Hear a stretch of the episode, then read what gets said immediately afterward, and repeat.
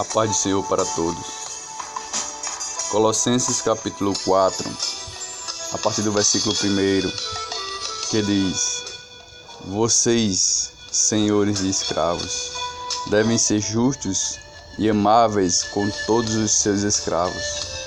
Tenham sempre na lembrança que vocês também têm um Senhor no céu. Não se cansem de orar, perseverem nisso Estejam vigilantes e lembrem-se de ser gratos.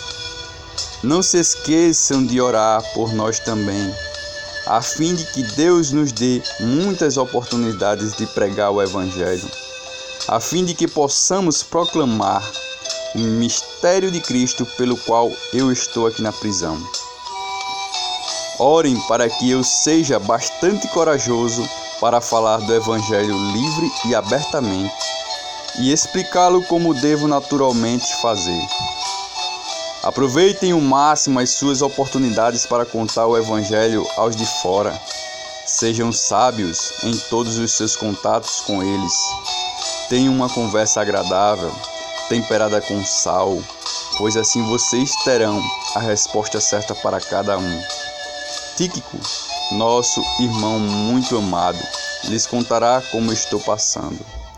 Ele é um obreiro incansável e serve ao Senhor juntamente comigo. Eu o envio a vocês nesta viagem especial, apenas para saber como vocês estão, bem como para confortá-los e animá-los.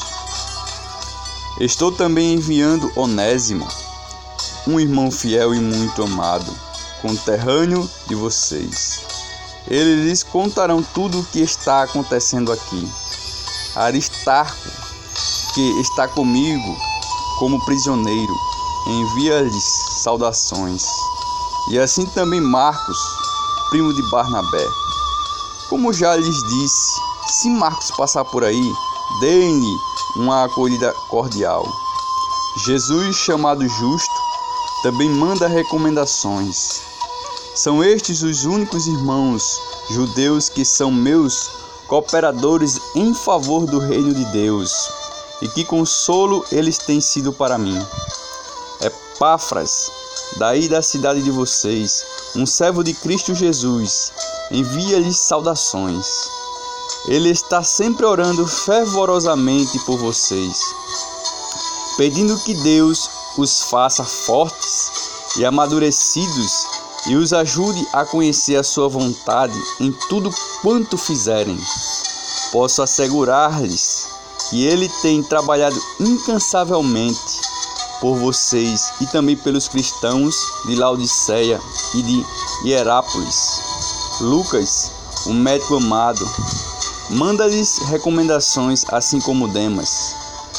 Deem minhas saudações aos irmãos de Laodiceia e a ninfa bem como a igreja que se reúne na sua casa. A propósito, depois de lerem esta carta, vocês poderiam passá-la adiante para a igreja de Laodiceia? E leiam também a carta de Laodiceia. Digam a Arquipo: não deixe de fazer tudo quanto o Senhor lhe mandou fazer. Deixo aqui de próprio punho minha saudação.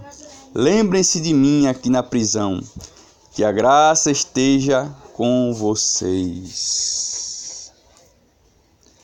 Amém. Glória a Deus, glória a Jesus. Deus continue abençoando todos vocês.